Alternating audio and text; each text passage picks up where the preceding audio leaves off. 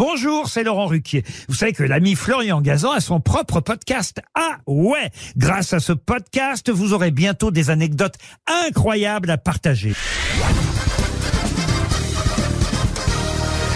Salut, c'est Florian Gazan. Dans une minute, vous saurez pourquoi la trottinette électrique a joué un rôle dans l'émancipation des femmes. Ah ouais Ouais, la trottinette électrique qui a été inventée, ça peut sembler bizarre, 20 ans avant la trottinette classique qu'on fait avancer avec les pieds.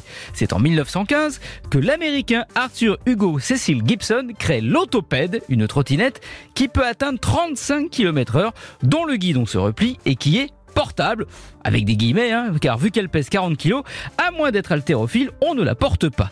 Baptisée l'autopède, elle est vendue 8 fois moins cher qu'une voiture, d'où son surnom d'automobile des pauvres. Mais justement, les postiers, les livreurs, les étudiants se ruent dessus pour gagner du temps dans leur trajet, suivis bientôt par les médecins et surtout par les femmes à qui l'autopède a changé la vie. Ah ouais? Ouais, à l'époque, les femmes n'ont pas le droit de conduire ni une voiture, ni même une moto. On juge qu'une femme qui en enjambe une de moto, c'est obscène. Donc l'autopède, cette trottinette électrique, leur permet de pouvoir se déplacer à leur guise, ce qui est un pas important dans leur émancipation.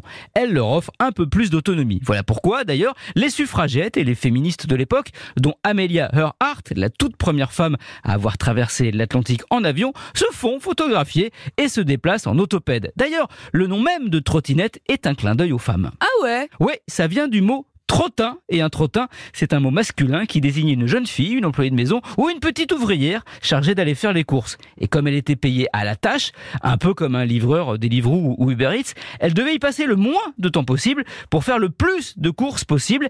Elle faisait donc les, commissions d'un pas pressé, en trottinant, d'où le nom de trottin, qui a donc donné trottinette. Comme quoi, hein, un homme qui en fait, ça doit plaire à Sandrine Rousseau. C'est une façon historique de se déconstruire et aussi éventuellement de se casser la gueule. Merci d'avoir écouté ce podcast. Retrouvez tous les épisodes de Huawei sur l'application RTL et sur toutes les plateformes partenaires. N'hésitez pas à nous mettre plein d'étoiles et à vous abonner.